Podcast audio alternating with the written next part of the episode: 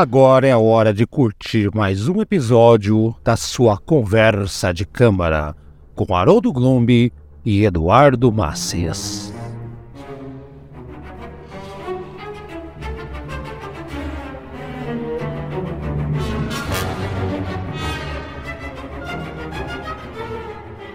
Senhoras e senhores, vamos lá, mais um programa aqui com Haroldo Glombi e Eduardo Massas. Fala, Eduardo, nós de novo aqui. Vai lá, minha escolha, hein? Isso mesmo, bom dia, boa tarde, boa noite. Estamos aí com mais um programa um pouco diferente, né? Um pouco um diferente. É. Sai fora do padrão um pouco aí. É, Aliás, assim, a gente vai falar sobre Ah. pessoa, uma pessoa também que saía muito fora dos padrões da época. Muito, muito, muito, muito. E na verdade, esse, esse último programa meu de escolha desse mês, semana que vem, é o programa do Padrinho, né? E o primeiro programa foi aquele do Purple, com a fusão de rock com música clássica, né? Um tema mais musical, mais curiosidade e tal. O segundo foi um tema mais pesado que o do nazismo, e agora uma história mais leve, né? Mais, mais tranquila para a gente apreciar aqui, que são as férias frustradas do Chopin. Sim, o Chopin foi tentar descansar a cabeça e foi, foi meio tormentoso, foi meio ruim lá o negócio, mas saíram umas obras-primas. Vamos contar essa história que é bem curiosa, Eduardo. Aguenta as pontas aí. Peraí.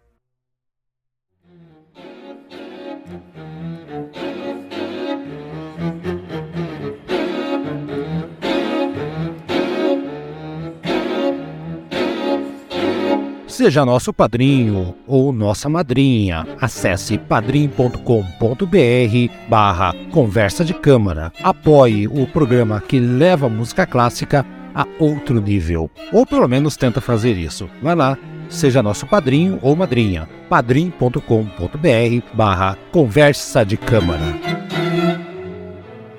Estamos no ano de 1800, ou no começo da década de 1800, né? E um, dois, três, quatro, cinco, tá, tá, tá. O piano, Eduardo, essa altura do campeonato, ele já havia substituído o cravo, né? Uhum. Todas as casas, palácios, casas de gente rica, né? Não era todas as casas, né? De quem tinha grana, palácios, é, qualquer lugar, salas de concerto, já tinham ali seus pianos, eram vendidos a rodo. E tem vários elementos ali, né, Eduardo? Revolução Industrial estava começando, né? o romantismo e precisava ter a sua. É, na própria- verdade, a Revolução Industrial eu acho que devia estar na segunda Revolução Industrial. segunda. próxima Da segunda Na segunda. porque a isso. primeira Revolução Industrial foram das máquinas de tear. Isso, exatamente. Mas na segunda, que já mais as coisas mais, né, que incluía, é, que não era maquinário pesado, já estava aqui aparecendo na segunda Revolução Industrial. E Uhum. aí eles precisavam ter uma, um ponto de, de, de, de inflexão cultural, né? E o piano veio isso. E essa, Eduardo, essa, essa máquina de manipulação de toque, de pressão, com cordas, Tava para Uhum. dar várias tonalidades, né, Eduardo? Misturava com pedais, né? Para quem não sabe, segura o pedal, sustenta, outro ab- abafa, fica abafado o som, assim. E- Então era, era praticamente o núcleo da- do que seria a música romântica. E Eduardo, o polonês Frederic Chopin foi talvez o maior expoente desse instrumento na minha visão. Acho que ele representou bem quando o piano surgiu, ninguém entendeu melhor do que ele, Eduardo. E aí, é isso É, mesmo? Sim, eu, eu vou dar uma vou dar uma de mala aqui de chato, assim, mas na verdade o piano surgiu na época do barroco, tá? Só que não era um instrumento muito bom. Tanto é que a gente as composições para piano começaram a surgir no classicismo, no tempo do Exato. Haydn e Mozart. Só Exato. que o piano da época, o piano, ele era bem diferente do piano de hoje, inclusive até da época de Beethoven. Se você pegar uma, uma gravação historicamente informada, que hoje diz gravação historicamente informada com, com instrumentos da época lá, da composição, você vai ver que o timbre é bem diferente. O piano tinha um som mais metálico e tudo. E Sim, sim, sim. o piano ele foi gradativamente ganhando recursos e aperfeiçoamentos. E eu acho que da época do Chopin ele já era mais semelhante ao piano que conhecemos hoje. Mas é isso que eu tô falando. É, O piano, Sim. que é como a gente conhece hoje, que, por exemplo, o piano antes, Eduardo, que está falando, ah, que na época. Lógico que tinha, evidentemente que tinha. É. Mas, é, mas você não prestou atenção quando eu falei. Foi nessa época Hum. que o piano tomou conta, realmente, substituiu o cravo praticamente em vários locais. Com a Revolução uhum. Industrial, ou a segunda onda, vários. O que, que é isso? Hum. Tocou é barulho coisa... do computador aqui, sabe? Ah, peraí, peraí.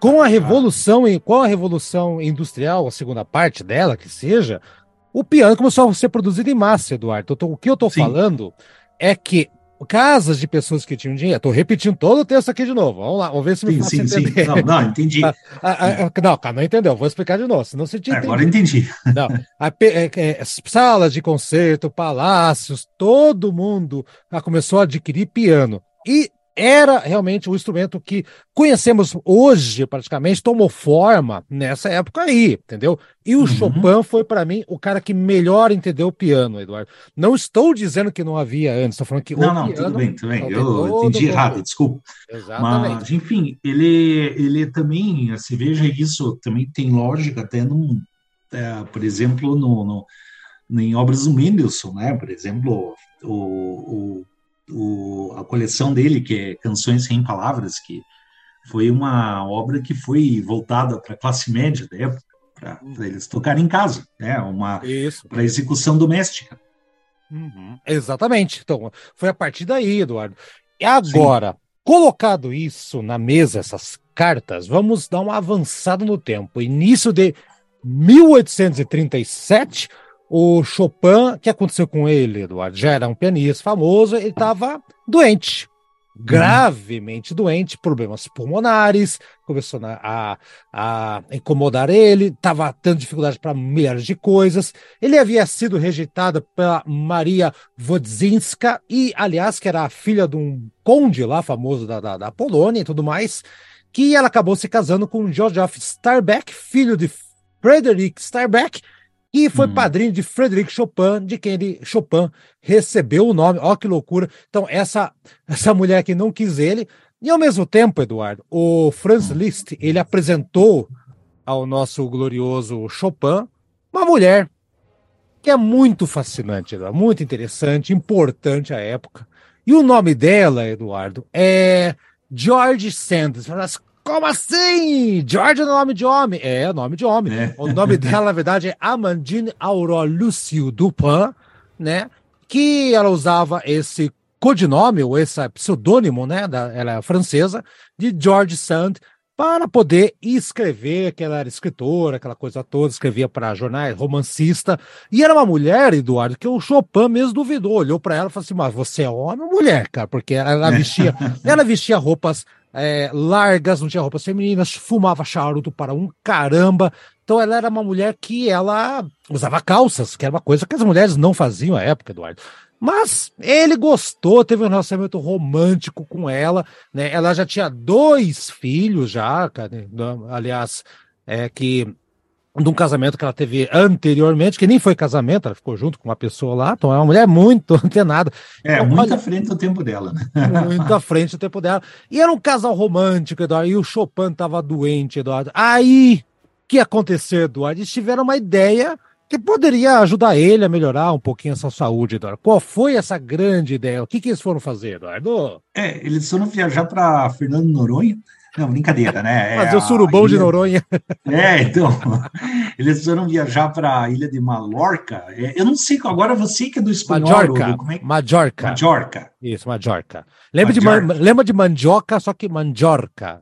Majorca. Só que sem o N, né? Majorca, Majorca. Majorca, tá, beleza. Ok, agora eu aprendi que é Majorca. Né? Majorca. Vai lá, então. Mas o que, que eles fizeram? Ele, Vai lá. Ele, ele foi para lá e assim, o Chopin assim, um cara sempre muito doente, né? Você vê, não, o cara morreu jovem e o cara sempre teve a saúde também. Podre. Aquele negócio, né? Medicina do século XIX também não ajudava, nem um pouco, hum. né? Não, ah, não. E, e, é, e, e, ele foi para a ilha para quê, Porque lá ele achava que o clima da ilha, inclusive ele chegou na ilha do o mar Mediterrâneo, o clima mediterrâneo ia ajudar é, ele. Sabia que isso era uma, uma terapia recomendada na época? Ah, imagino, sabe? Não, ou, é. tem, tem, tem, um documentário, tem um, um documento, tem um livro, Eduardo, que virou um documentário depois, que é muito bom, inclusive, que hum. eu recomendo que você assista. Você, acho que você deve ter assistido, porque você é, é ligado com esse tipo de coisa que é o hum. Holocausto Brasileiro, Eduardo. Ah, sim, você, você falou para mim. Já falei. Assisti, mas... Então, é, era mais ou menos parecido. O pessoal achava que os loucos ou pessoas consideradas degeneradas, loucas, deveriam ser mandadas para a Serra de Minas Gerais, ou, ou região serrana do Rio, sei lá, para essas partes mais altas que lá o ar iria purificar as pessoas. E Mallorca, que era a questão do Mediterrâneo, era uma, foi uma tentativa de melhorar a saúde do Chopin, Eduardo. E ele falou, ele disse que, por exemplo, oh, o céu é tem um azul turquesa lindo, o mar é, parece esmeraldas, né? O ar parece muito o céu. E eles gostaram pra caramba da, da primeira impressão que, da, do, do que viram é, lá. Mas a primeira impressão não é que fica, né? Às vezes, né? Por que, Eduardo? Por que? Não, que porque não é? eles, a, a população local foi hostil com eles. Ué, por quê? Ele, primeiro que eles não aceitavam é, um casal não casado ficar lá morando junto, né? Ah. E, e, segundo, assim, que a gente tem a George Sandy, que usava roupas masculinas. Já viu, e, né? Não, e não era muito bem visto o fato da, da mulher não frequentar missa aos domingos, sabe? Eu, é sim, sim. Cara, os costumes da época, né? E você fica imaginando, assim, uma ilha lá, talvez não fosse um local mais metropolitano do mundo, eu acho assim que devia ter realmente um espírito mais conservador lá, né? Sim, tipo assim, eles não estavam numa grande metrópole, que nem Paris da época, que era a maior cidade do mundo. Eu imagino não. que talvez os costumes deviam ser, de fato, muito avançados para o pro pessoal de lá, né? E eu acho uhum. que isso aí deve ter tido um choque. E diz assim que eles não conseguiam nem comprar, tinham dificuldades até de comprar produtos de necessidades básicas para Não, poder... não, nada, Eduardo, nada, nada. É. E, e, foi, e foi engraçado, Eduardo, porque eu, sabia, eu sabia que onde eles ficaram lá, que eles, eles chegaram lá, ninguém queria receber eles, ninguém. Uhum. É, por tudo que você falou. Sim. Eles conseguiram entrar num quarto frio, com uma janela que não tinha nem vidro, uma coisa terrível, num, num mosteiro, cara. Os, padres deixaram, chamado Val, é, Vale del Moça, que é um mosteiro que hoje é um museu, hoje é um museu, né? e a e inclusive nessa viagem, daqui a pouco vai trazer alguns detalhes sobre a viagem, Eduardo. Uh, para quem não sabe, Maiorca é uma ilha da Espanha, mas no Mediterrâneo, mais para perto da África lá, né? Mas então tem essa, essa coisa. E uh, o, o, eles saíram de Paris, onde eles estavam, é, começaram essa, essa, grande viagem. O motivo da viagem também, Eduardo, além de melhorar a saúde, é porque o, um amante da, da, da George, da George é foda, né? Parece a Pablo, né, cara? A George, da George, é a primeira Pablo Vittar. Olha aí, ó, a primeira né, feminino. Eu pensei com, muito em Pablo Vittar. Com nome masculino, olha aí, já foi, não é pioneiro aqui não, olha aí. Então, a George, ela ela tava com medo do seu ex-amante, ex-ficante, que queria pegar os filhos dela, qualquer coisa, e também aproveitou, ó, vamos embora para dar um tempo aqui. Então, tudo conspirou contra, a favor dessa viagem. Foram até foram de Paris até Barcelona por terra, um sofrimento, levando o piano. O Chopin levou o piano dele, Eduardo. Olha o transporte. Sim, olha, olha... Inclusive, né? Lembrando que, né? Poxa, o piano não é um violão, né? O violão pode levar a qualquer lugar. Agora, piano, sim, imagina, né? Era novidade da época e, e, o medo dele, olha só, como eu sou compositor, esse é um instrumento nesse, nesse formato, nessa composição, né, nessa formatação novo, duvido que tenha naquela aquela ilha mal tinha coisas da, de uma cidade normal, né, Eduardo? Imagina, piano. Ele levou o tal do piano dele, que era uma, um piano Playel, né, ou Playel, é. acho que é assim que se pronuncia. Nem levou, eu sei como é. Levou seus manuscritos, é Playel. E assim, foi um transtorno, gastou horrores no transporte disso. Chegaram em Barcelona, foram num barco, num navio, foram na parte de baixo e, Eduardo, tinha rato, tinha barata, ficaram junto com uma, com uma vara de porcos. Aliás, vara de porcos é errado uhum. falar, né? É vara já de porcos. Você já fez é, isso, né? né? É, é redundância, né? É. É que também que a galera pensa que é vara de, de marmelo, mas sim, então, sim. Um bando de, um bando de porcos, então, uma vara, né? Foi uma viagem insalubre, o cara já tava lá fudido, né, Eduardo? Calcula. Né? Sim com a amante vestido, fumando que nem uma, uma locomotiva, um chaminé, a, uma chaminé, né, com os charutos dela, e o piano lá dentro do, do, do, barco. Foi uma viagem, Eduardo, nada agradável, demorou um monte. E a alfândega, quando chegou na ilha, não, olha, para entrar na Espanha foi fácil entrar o piano, belezura. Mas Sim. o pessoal da ilha arrumou um pepino e ficou lá preso durante alguns dias o piano. É. Até tem que pagar. Foi um inferno, né? Então a, a a, a George com os seus dois filhos, né? Um é Maurício, outro não lembro o que é o nome, não acabei nem vendo o nome do outro, já, já era grandinho, já adolescente. Então eles se foram e só conseguiram entrar no tal do, do monastério, cara. Então é isso aí, Sim. Eduardo. Chegaram lá e aí que a gente vai começar a, a falar um pouco sobre o que que aconteceu. Até agora foi só uma, uma férias frustradas do Chevy Chase, hein, cara? Só, uhum. só, só pepino, Eduardo, só pepino. Bom, antes de mais nada, só para a galera saber, no final das contas, o, Chopin, nessa, nessa viagem toda, ele concluiu, que ele já tinha começado a compor, uh, os seus 24, 23 ou 24 prelúdios, Eduardo? São 24, 24 prelúdios. É, porque você tem que ver que o os prelúdios do Chopin, é, eles seguem a mesma lógica de outros trabalhos, tipo Cravo Bem Temperado. Que a gente já fez. Eles exploram todas as tonalidades possíveis. Isso, isso. Né? Exatamente. Eles, assim, eles vai começar. E detalhe, do Chopin, ele segue o ciclo das quintas.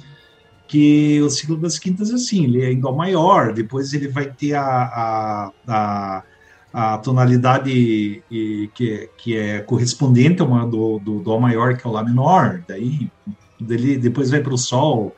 É, enfim, mas daí a gente vai entrar numa questão de teoria musical, sabe? Mas, ele, assim, ele, não foi nota por nota subindo, ele foi de acordo com a, com a, com a escala. o ciclo das que é, é que assim, Isso. o Bach, por exemplo, ele o que, que ele fez? Ele fez a, ele fez assim, ele fez cromático, né? Ele começou assim, a, ah, a gente faz aqui um um prelúdio e uma fuga em dó maior, depois ele vai do prelúdio uma fuga em dó menor. Daí já são quatro músicas, ele pula. Do, ah, agora Isso. um prelúdio, uma fuga em dó sustenido maior, daí um prelúdio, uma fuga em dó sustenido menor e por aí vai.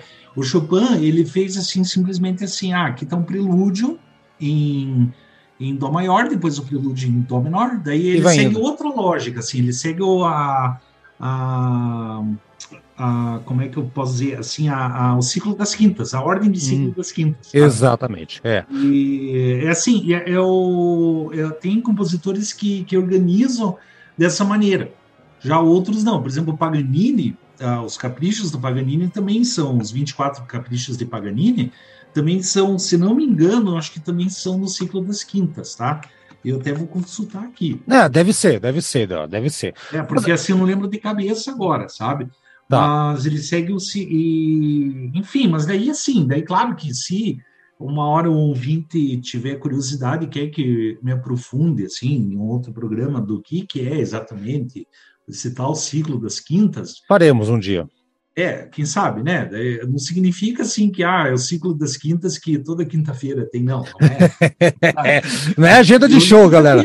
Toda quinta-feira, às 9 horas, ao vivo. E tem também entrada 20 reais. Traga seu ingresso. Não, não é isso. É então, é questão técnica. O que acontece então? A gente não vai entrar, entrar na, em todo esse repertório de músicas, mas eu escolhi três passagens. É, eu tô vendo aqui, desculpa, aqui a, os, ah. 30, os 24 caprichos do Paganini não tem nenhuma ordem ah, não? não é, ele não abarca assim as tonalidades, tá? ele, loucura, é. é. Não é que nem agora os prelúdios do Chopin que realmente e nas quintas. Realmente ele segue uma ordem. Assim, do, é. do Paganini, do Paganini é simplesmente assim, ah, é aleatório o negócio, sabe? É, randômico. E, inclusive tem tonalidades que se repetem, tá? Ah, ah mas é falta de criatividade do homem. É. Bom, Eduardo, então assim, eu escolhi então três passagens, são músicas curtinhas, de dois, três minutos, tá?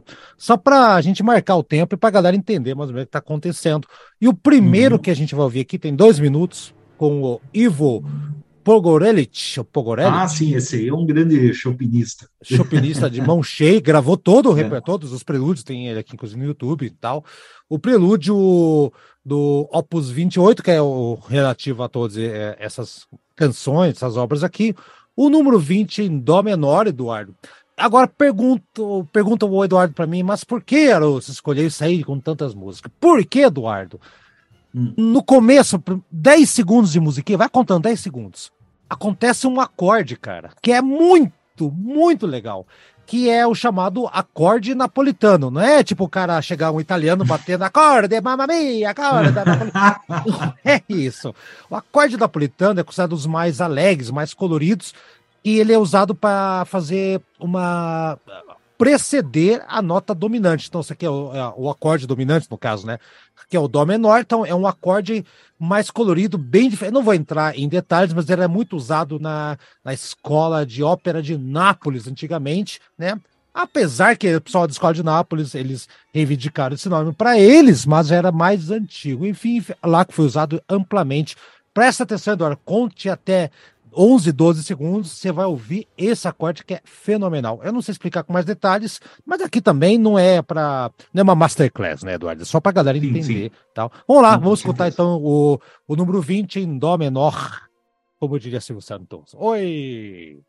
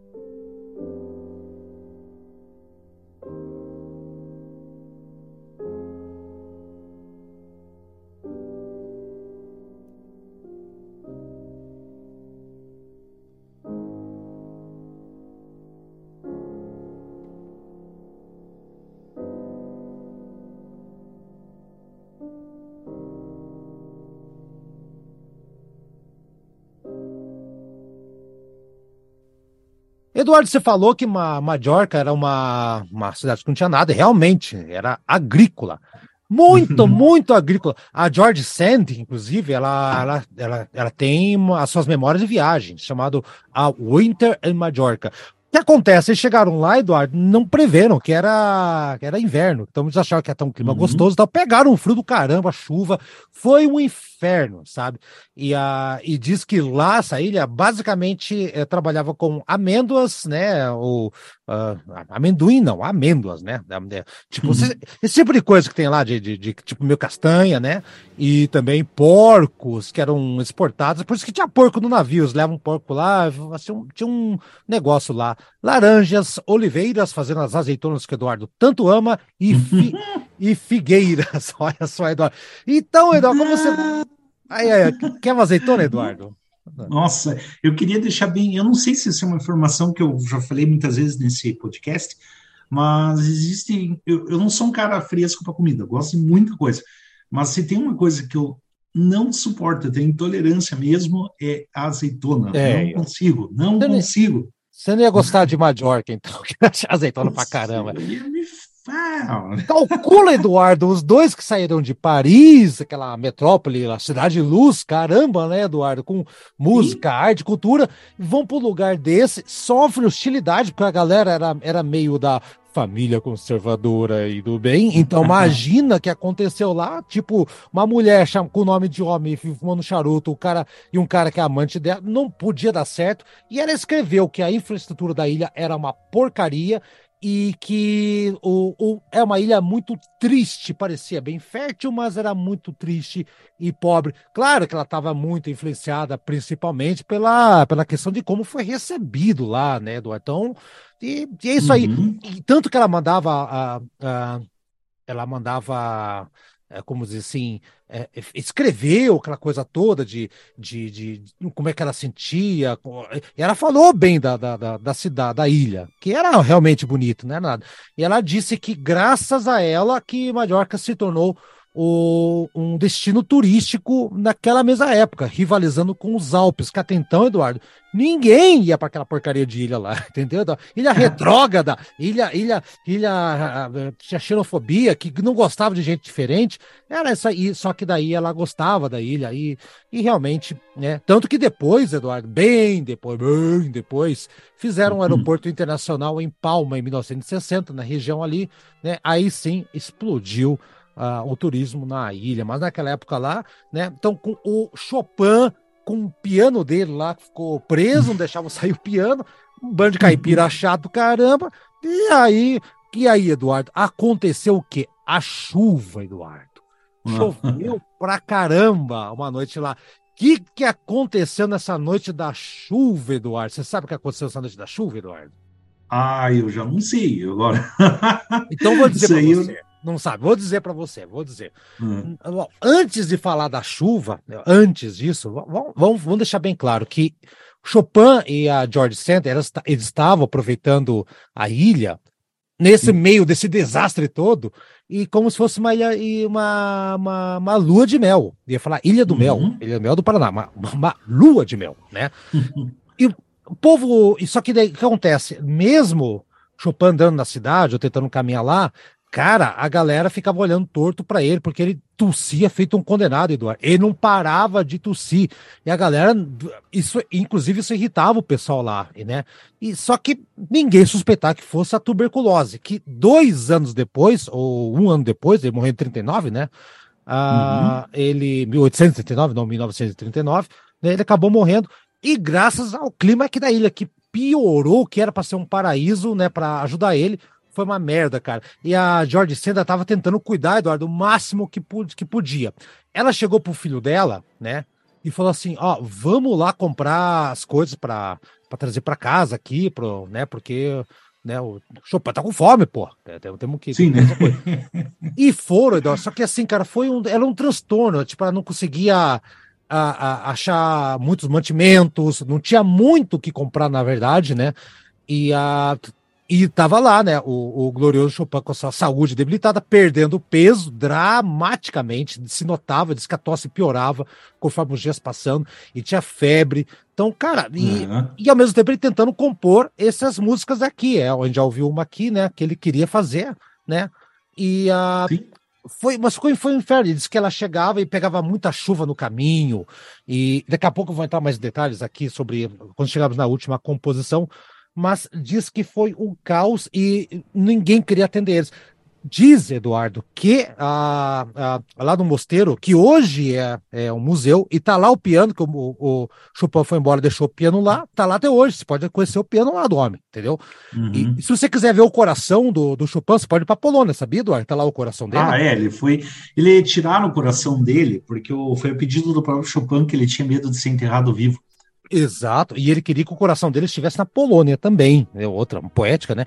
E, sabe, sabe que colocaram para preservar o coração dele até hoje, Eduardo? Você é, sabe que colocaram? Cloroquina, álcool gel? O que, que você acha que colocaram, Eduardo? Ah, Pensa lá. Tá lá. Ah, o... Tempo. Não, eu acho que provavelmente deve ser alguma é. coisa aí formal, é. é, sei lá. Conhaque. Cordas de piano. Ah, conhaque. conhaque. cara. Tá até hoje com conhaque envelhecido, mais de 200 anos. Quer provar o conhaque do, do Chopin? Em vez de tomar o Chopin, toma o conhaque do Chopin. É, né? Então, então é isso aí, então, Eduardo. Então, acho que tá ok aqui, tá? Uh, pra galera entender que o, os artistas, os compositores, músicos, eles passavam por perrengues também, Eduardo. Mas que ideia, né, cara? Ir para um, um, local tão assim. Eduardo, se você fosse um, um Chopin, um Chopin da vida na época, em Paris. Hum. Seria para onde? Seria uma aventura dessa, um lugar desconhecido, levando piano numa carruagem e depois para um barco? Cara? Ou é, seria eu pra... provavelmente não levaria piano, mas eu acho assim que eu fico imaginando, né? Se você pensa assim que hoje o... existe turismo aventureiro, mas acho que na época todo o turismo devia ser aventureiro. é, ué. É. Como é que podia ser, né? Como é que era? Eu, por exemplo, assim, um lugar que eu já fui várias vezes aqui no Paraná, que é a Ilha do Mel, eu eu estava lendo a história dos primeiros habitantes da ilha, assim, a, a, digamos assim, as primeiras pessoas que passavam o verão, mas era tipo assim, a pessoa, as famílias iam lá para passar, sei lá, três meses, entende? Isso eu tô falando anos 20, 30, tá? E levava um monte de, de carne, assim, que, que não estragava, né? E, e, sim, sim, sim. Enfim, era é uma aventura, cara. Aí, meu Deus do céu, tipo assim, sem estrutura alguma, entendeu? Imagina. Sem estrutura alguma. Ia lá e passava o tempo, assim, um tempão, né? E até para chegar, né, no local, assim, que, que é nossa, embarcação também, puta. Agora, você, você imagina, épocas, né? Imagina na Europa daquela época, então, pegar um barco por um país que, cheio de, de caipira na ilha ainda, que não, que não sabia nada, que né, cheio de porco no, no, negócio. É, foi, não ajudou muito a saúde do homem, não, né? Já tá. Sim, né? Sabemos disso aí. Bom, vamos fazer então a nossa segunda, o segundo intervalo, para daí sim irmos para a música final. E aí sim é a música que eu acho que coroa muito bem todo esse programa, Eduardo. A gente vai agora com o prelúdio Número 2, em. O que, que é o A mesmo? A é Fá, né, Eduardo? No, na, Não, o A é Lá. Lá, Lá menor, então. Lá, prelúdio 2 uhum. em Lá menor, no, com a, o grande pianista, o Agni Kissing, grande pianista também, bem, bem interessante, mas contemporâneo. Opa, qual que é o número? É o 2, né? É o 2, ah, é o tá, segundo, dois. é o segundo, é exatamente. E a, esse aqui, Eduardo, ele é conhecido como. Tem um apelido, esse, esse aqui, nem todos têm apelido, esse tem que é o pressentimento da morte. Então, aqui já é um retrato do, do que ele estava vivendo, porque ele estava, daqui a pouco a gente vai entrar agora em mais detalhes, ele estava achando que ele ia morrer. É um contraste muito forte com a melodia que a gente ouviu antes. É mais lento, Eduardo, tá? É, tem um acompanhamento bem fixo de acorde, com quatro notas né, tocados hum. Tipo, você vai ouvir, você, você já conhece, mas a galera vai ouvir. E é bem diferente. E aqui já tá para sentir que foi uma, uma música, uma peça composta já depois de ter passado por perrengues, perrengues, perrengues e tossido catarro de sangue na parede do, do mosteiro. Foi um inferno pro Chopin. Ô, oh, férias marditas, hein, cara? Lá. É, nossa, férias frustradas do Chopin. Férias frustradas do Chopin. Exatamente. Vamos ouvir então, Eduardo. Você, você já conhecia esse aqui também, né? Esse, uhum. esse, tá ótimo. Quer falar um detalhe a respeito dele, que é mais, mais, mais dark, digamos assim, ou não? É, então, o prelúdio número 2, eu acho. Depois a gente tem, na verdade, uma abertura né, nessa, nesses prelúdios de Chopin, assim, que eu acho assim, extremamente original essas composições do Chopin Prelúdio. Eu vou falar até como um todo, porque não, não são músicas assim que a gente pode dizer exatamente, nossa, que música comum. Nada, sabe? Eu acho que o, o Chopin liberou toda a criatividade dele aí. São bem pouco convencionais. A música e o prelúdio número 2 aí ela tem um aspecto realmente bem soturno, sabe? É, é uma é. Tanto que você falou, na verdade o, o, apelido que foi dado por Hans von Bülow que é o pressentimento da morte, né? É muito característico. Né? Isso eu acho que tem muito a ver. O, é, Courtois, o pianista Alfred Courtois, né? Courtois, não sei como é que pronuncia. Acho que é Courtois. Que, é. é Courtois. Ele dizia que é uma meditação dolorosa do distante, distante num, num mar deserto, assim, tipo, ou seja, Nossa, é a ilha de é, Mallorca. Assim, é, é, eu acho que é, tem a ver, tem a ver. E, e assim, para o ouvinte que tiver uma noção aí boa de. E, e, a gente tem padrinhos aí que tocam piano, né? Se você pegar a partitura do prelúdio número 2, você vai ver que a mão esquerda disso é uma desgraça, sabe? É uma é. desgraça é. tocar isso aí. A música ela parece até fácil você ouvindo, mas quando você pega a partitura, você vê que o negócio não é Não é fácil. Assim, não é, não, não, não, não. O, cara, não foi até Majorca, ficou se fudendo para fazer música fácil para você, não, cara. Não, não, com certeza, né? vamos ouvir então, então, vamos ouvir então e vamos partir para cerejinha do bolo, que é para mim é a música, é a mais melhor de bom das músicas aqui. Vamos lá.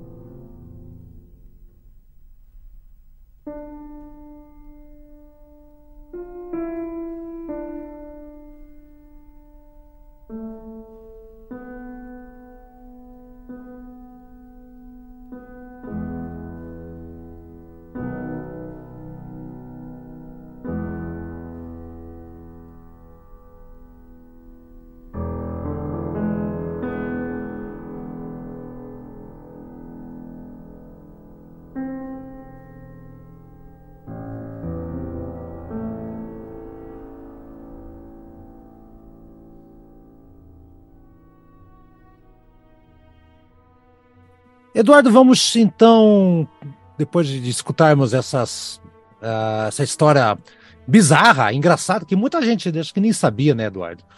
Nós uhum. chegamos então na música, na, na, cerejinha do bolo, que eu acho que eu chamo de cerejinha de bolo de todas as músicas desses prelúdios, que é a.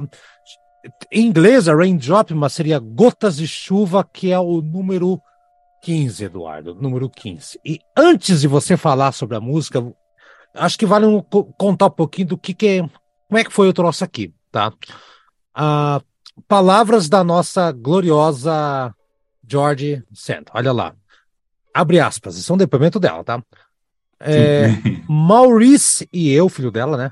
Havíamos deixado Chopin com uma saúde, com boa saúde uma manhã para ir às compras em Palma, para comprar coisas que precisávamos para o nosso, entre aspas, acampamento, Eduardo. A hum. chuva caía torrencialmente, transbordava.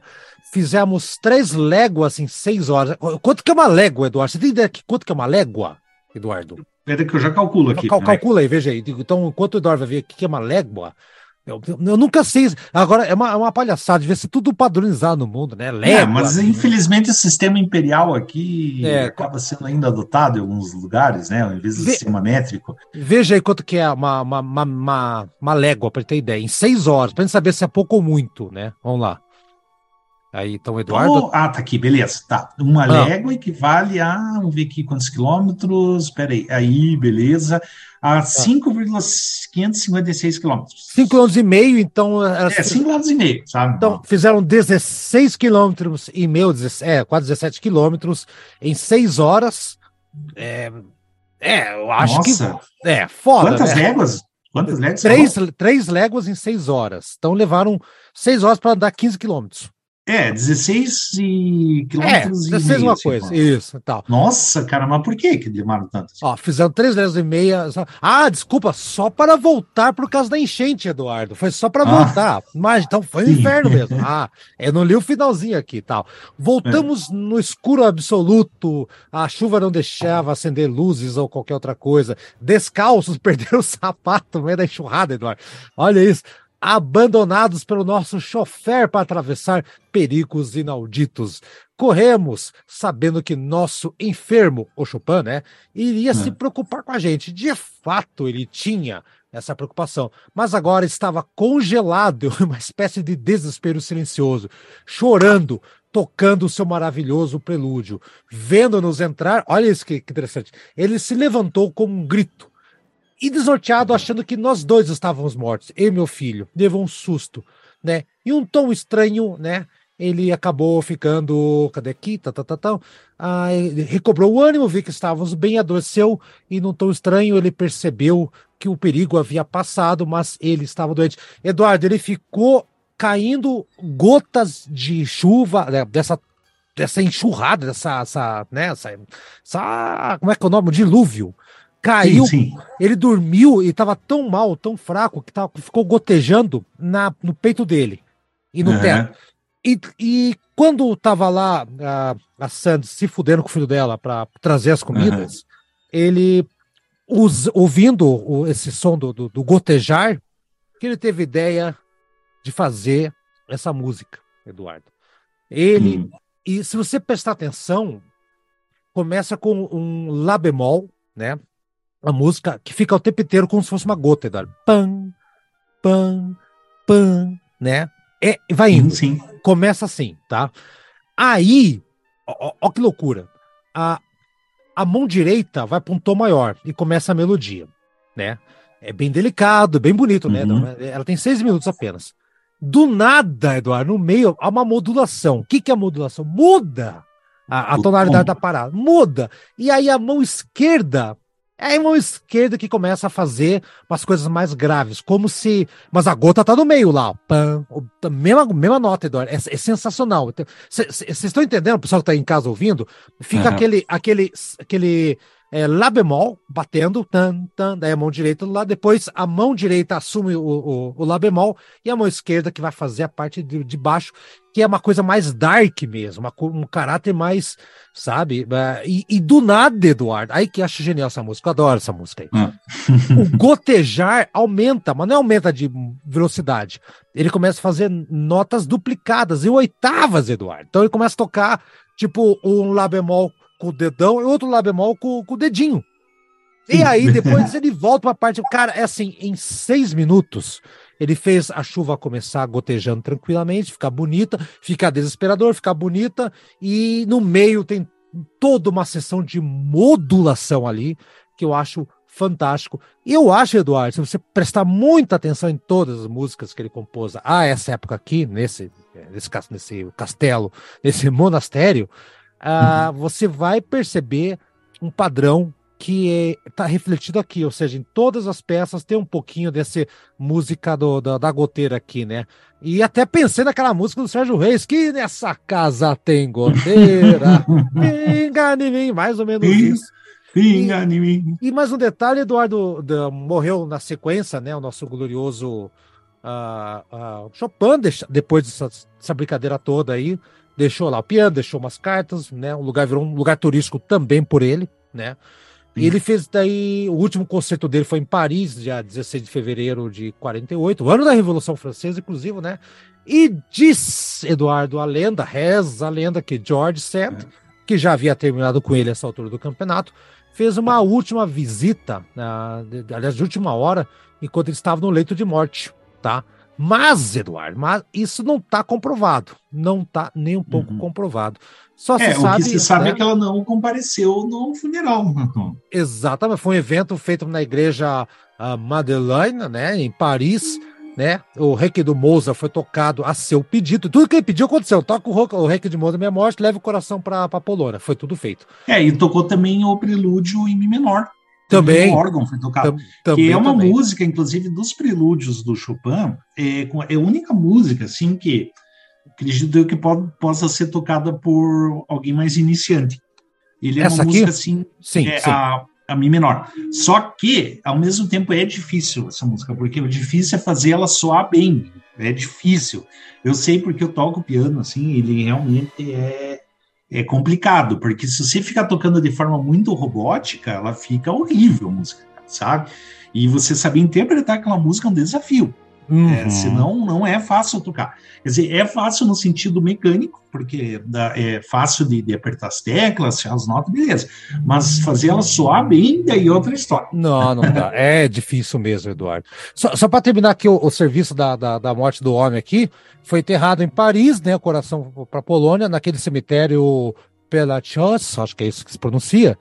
Eduardo, e tá, sabe quem está enterrado? Tem vários artistas, filósofos, pensadores na, na, na, enterrados no cemitério. Sabe quem está praticamente do ladinho dele enterrado lá, Eduardo, no cemitério? Hum, ixi. Um roqueiro, é, é um o... roqueiro dos anos 60. Ah, o Jim Morrison. Jim Morrison, tá lá do Chopin. Oh. Olha que loucura, né?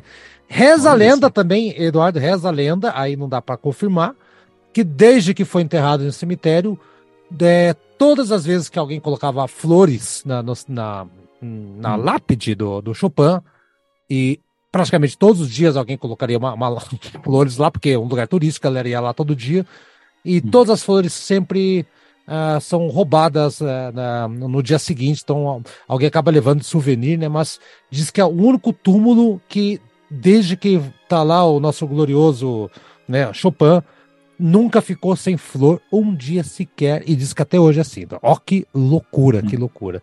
Eduardo, e aí? Que, que, dá pra, que, que lições tiramos dessa férias frustradas aí? Vai para CVC Turismo? Uh, vai viajar para perto? Vai para onde tem internet, Wi-Fi? Que lições tiramos disso aí? Se bem que dessa loucura da toda saiu, saíram músicas espetaculares também, né? Do, apesar dos pesares, né? É, eu, eu não sei exatamente que tipo de lição pode tirar. Eu só sei que uma lição que a gente pode tirar é assim: é, planeje bem suas viagens, leia as... Deus, tipo, Deus, vai no TripAdvisor. O Chopin não consultou o TripAdvisor, cara? Dá uma lida. É, É, nota, duas estrelas, muito mosquito, muito porco, não tem piano. tá aí, é, não, não, vai pra lá, Chopin. Porra. É. Pô, mas fode, Chopin. Você tem que, né? Tem que se modernizar mais, Chopin. Chopin podia ter ido pra São Petersburgo, podia ter ido pra Londres, né, cara? Que, né? Cidades cosmopolitas que possivelmente o pessoal iria reconhecer ele ou saber quem era, né? Foi lá. Foi tratado como indigente lá, que merda, né? Mas aí. Não, e acabou assim, meio que virando o caso dele com a George Sand, virou assim a, é, aqueles tipo de coisas que virou tipo revista caras do século XIX. Ah, né? sim, sim, sim. Ah, virou Escândalo. coisa de fofoca, né? Ó. Ah, né? E, e sei lá, né? Agora imagina a revista caras, é, vem ver as séries de Chopin e George Sand na Ilha de Mar isso, Ma Majorca. Majorca, Maiorca, né? Isso. tipo, os dois na, na frente da revista Caras, lá ele é. cuspindo sangue, não, não, não brincadeira. Tá? é, é a, a, revista Caras da Polônia, é, é, é Karinvski, né? Revista é, Karinvski. Tá que pariu. É, Karinovich. Karinovich, não, não é russo, aí é russo, né? Não é, não é polonês. Sei lá, eu, também, não. Eu, não, eu não sei imitar muito bem. Não dá, não dá, não. É. Vamos lá, então, vamos ouvir então com o grande, o Cláudio Arral, então, pianistas, três pianistas aqui, Eduardo, três fantásticos pianistas. Com sim, essa, sim. Com essa interpretação. Cláudio Arral, que é chileno, né? Isso, tititilelele, isso, ah. tititilelele, bibatile. Aí, o, o, o Chopin podia ter ido pra Ilha de Páscoa, ver os moais, aquelas cabeças gigantes lá, né, cara, podia você vê que na época acho que nem sabia que tinha o Chile, nada. Acho que a gente sabia. É, né? O que tá acontecendo, cara? Puta. Já foi longe de ir pra ilha da, perto da Espanha, imagina, atravessar o oceano, nem a pau. Nossa Trazer, senhora. A gente trazer o piano no transatlântico até o Chile, cara, só pra tocar nos Moai. Ah, cansei, vou voltar, amor. Chama o barco de volta aí. Transtorno. Sim, né? Não tinha teclado do Cássio na época. Bom, vamos lá, Eduardo. Vamos nos despedir então. Semana que vem, programa do Padrinho Eduardo da, na planilha leia lá e conversamos semana que vem. Descansa, Eduardo. E até semana que vem. E se for viajar, não leve o piano. É caro e é pesado pra um caramba. Falou, Eduardo. Sim. Falou. Um abraço a todos.